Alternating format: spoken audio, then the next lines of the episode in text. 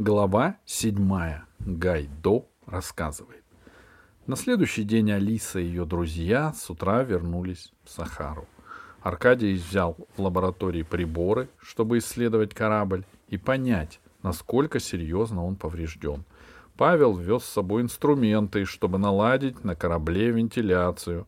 Алиса захватила на всех еду и русско-китайский словарь. К тому же по дороге они спустились на окраине Афин у рынка и купили там апельсинов, маслин и целый ящик ранних овощей и фруктов. Джамиля встретила гостей из Москвы как старых знакомых. Она даже не садилась завтракать, ждала их. Так что овощи из Афин пригодились. А русско-китайский словарь привел ее в восторг.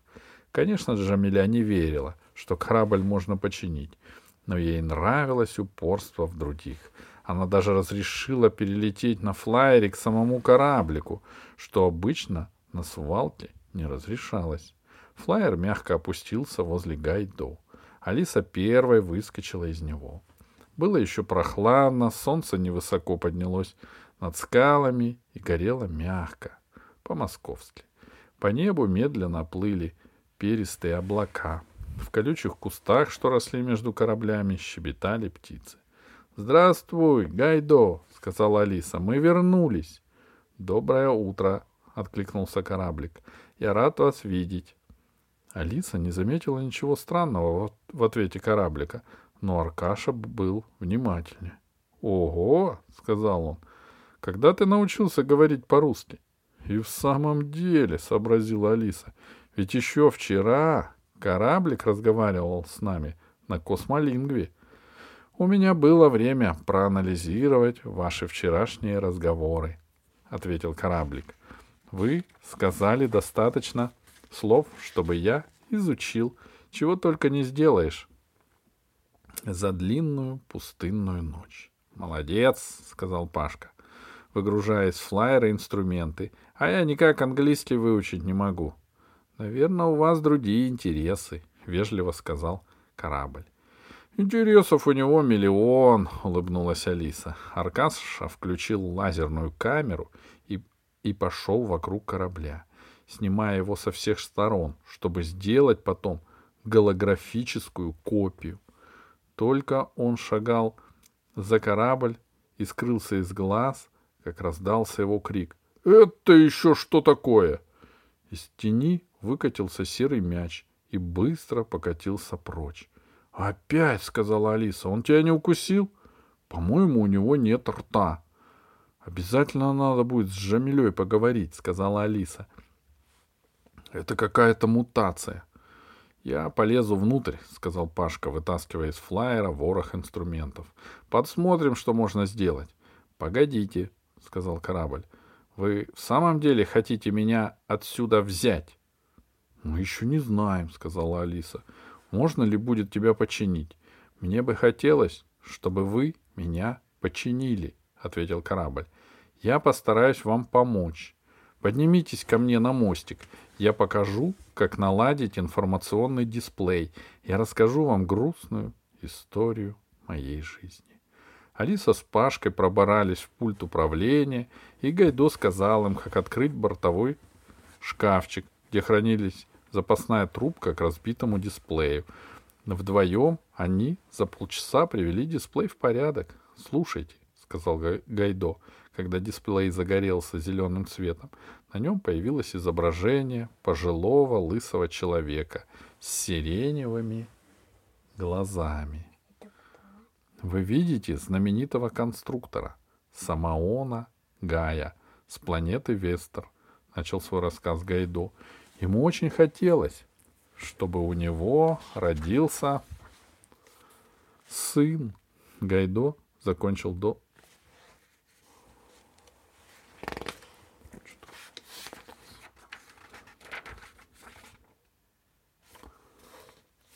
Гайдо закончил долгий рассказ вопросом. «Люди, ответьте мне, почему она потянула меня и не вернулась? Может, она погибла?» «Скорее всего», — сказал Аркаша. «Ирия Гай жива и здорова, но погибла для науки. Она предпочла ей и тебе обыкновенного мужчину. Но это предательство, воскликнул корабль. Не укоряй ее, ответила Алиса. Может, это любовь. Я читала, что ради любви люди совершали странные поступки.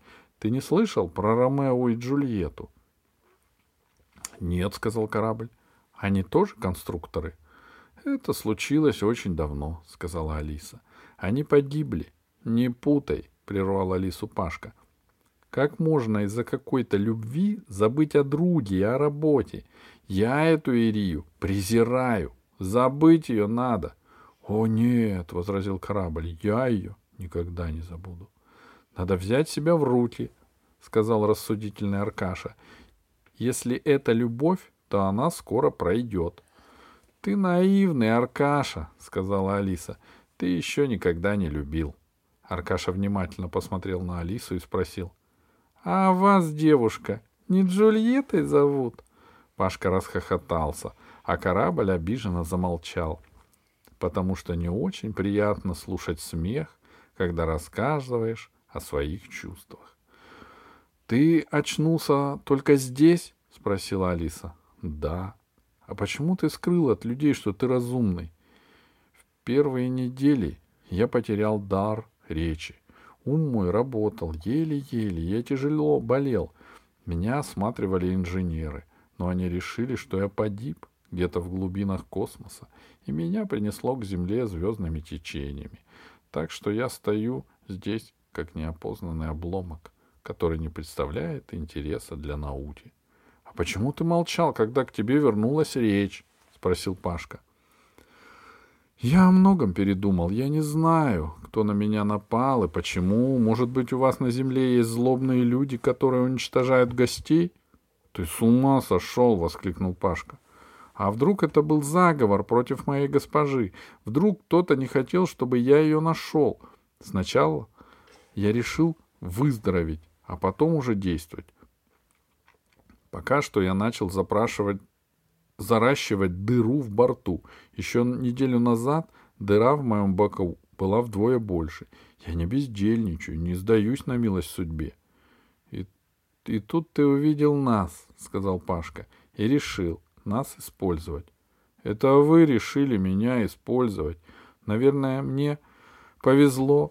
Если вы меня почините, я сделаю все, что вам нужно, а потом полечу дальше искать госпожу Ирию. — Правильно, — сказал Пашка. — Неправильно, — возразил Аркаша. — А в чем дело? — Неужели ты не понял? — ответила за Аркашу Алиса. — Первым делом мы должны найти Ирию Гай. — «Что я слышу?» — прошептал корабль. «Неужели в вас столько благородства?» «Это естественно», — сказал Аркаша. «Если у тебя несчастье, мы должны помочь. Но ведь я совсем чужой, к тому же не человек, а корабль». «Какая разница?» — воскликнула Алиса. «Ты переживаешь, как самый настоящий человек». «Погодите, погодите», — сказал Пашка. «Что за спешка? А где гарантии, что этот катер не бросит нас, как только найдет свою госпожу? Мы тут будем стараться, трудиться и останемся без гоночного корабля. — Как тебе не стыдно, — сказала Алиса. — Паша прав, — сказал корабль. — Хоть и печально, что он плохо обо мне думает. Я даю слово, что буду вам честно служить. — Не слушай Пашку, — сказала Алиса. Ты лучше расскажи все, что знаешь об Ирии, чтобы нам легче было ее отыскать. На дисплее возникло лицо молодой женщины. Лицо было красивым, решительным, волосы подстрижены очень коротко, а на щеке небольшой шрам. Ее легко отличить от остальных женщин, произнес Гайдо. Она всегда ходит в мужской одежде, говорит редко, но метко иногда даже употребляет грубые слова. Шаги широкие, спина прямая. Любимое занятие — стрельба из пистолета, верховая езда, бокс и поднятие штангли. Ладони мозолистые, отлично обращается с рубанком и топором, владеет приемами смертоносной борьбы Вейко. Это самая мужественная женщина во всей галактике, и лишь по недоразумению она родилась не мужчиной. — Вот это да, — сказал Пашка. Хотел бы я иметь такую сестру. А что ты знаешь о Тадеуше? спросила Алиса. Тадеуш. Он и есть Тадеуш. В голосе корабля это так звали молодого человека, которого они нашли на планете. Тадеуш. Тадеуш, он и есть Тадеуш. В голосе корабля прозвучало презрение. Обыкновенный биолог. Татим не место в галактике. Даже за себя постоять не может. На дисплее показалось лицо приятного молодого человека. Голубоглазого, курчавого, скуластого, с грустными глазами. «Он очень обыкновенный», — сказал корабль. «Такой обыкновенный, что даже смотреть не на что». «Тадеуш», — сказал Аркаша. «Наверное, из Польши». «Не играет роли», — твердо ответил кораблик. «Он недостоин моей госпожи».